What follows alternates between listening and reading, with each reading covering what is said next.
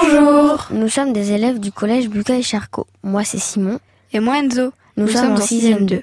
Moi c'est Anna, Et moi Malou. nous, sommes, en quatrième 1. Cette année, nous participons au projet Classe Presse.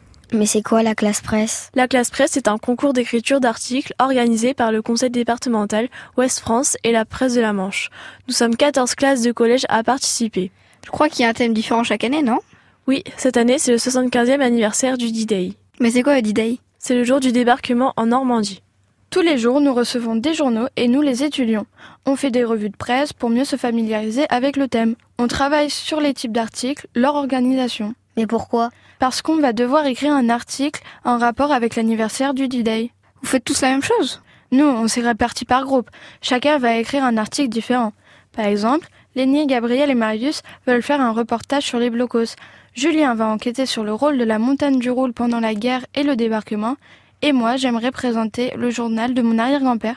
Il était ambulancier pendant la guerre. Un journaliste de la presse de la Manche, Julien Munoz, est notre parrain. Il est déjà venu répondre à nos questions sur son métier et il va revenir nous aider à écrire nos articles. Combien de temps vous reste-t-il pour les écrire Trois semaines. Il va falloir accélérer le rythme. Les garçons, apparemment, vous êtes dans un club de lecture. Oui, c'est le club lecture Rajo. Il a commencé fin décembre, début janvier. La professeure de documentalisme, Madame Manguard, nous a proposé de lire des manuscrits envoyés par les éditions Rajo.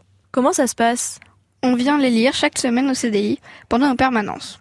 On ne peut pas vous donner les titres de ces manuscrits car ils ne sont pas encore sortis. C'est encore secret. Oui, mais on peut vous dire ce qu'on en a pensé. Le premier était rigolo, principalement parce que ça se passe dans un collège, dans une classe de sixième.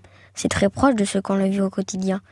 Et en même temps, trop bizarre pour que ça arrive dans la vraie vie. C'est cela qui nous a plu. J'ai imaginé souvent un de nos professeurs dans cette situation. Ce serait drôle que cela arrive vraiment. On est en train de terminer le deuxième manuscrit. En juin, on enverra nos avis à Rajo pour qu'il décide de publier ou non ces manuscrits. Lire Et au en CDI, c'est cool. À bientôt.